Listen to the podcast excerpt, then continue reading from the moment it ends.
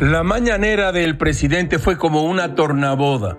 Aún degustando la miel de la inauguración del Aeropuerto Internacional Felipe Ángeles, el presidente se molestó porque los medios conservadores le dieron espacio en sus pantallas a una señora que vendía tlayudas, ahí en un pasillo del flamante aeropuerto. Hablaban de la señora, dice el presidente con desprecio, que poco conoce en México la cultura de nuestro país, ya quisieran comerse una tlayuda. ¿Cómo les dicen a las tortas en inglés? preguntó el presidente. Se oyó al fondo una voz inaudible y el presidente dijo, enfático, hamburguesas.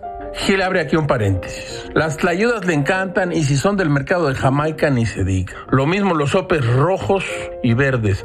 Y si Gamés piensa en el taco de barbacoa, se le hace agua a la boca. Ah, la cuisine mexican. Y el guarache que aspira a ser una tlayuda. ¿Qué tal? ¿Rojo o verde? ¿Con bistec o con su buen pollo y su crema y su queso? Por cierto, ¿cómo se dice guarache en inglés? Pues tenis. ¿No será raro que oigamos muy pronto, ¿me da un tenis con pollo y salsa roja? La tía Eduviges, incorrecta y nerviosa como es, le dijo a Gilga no sin cierto mal humor.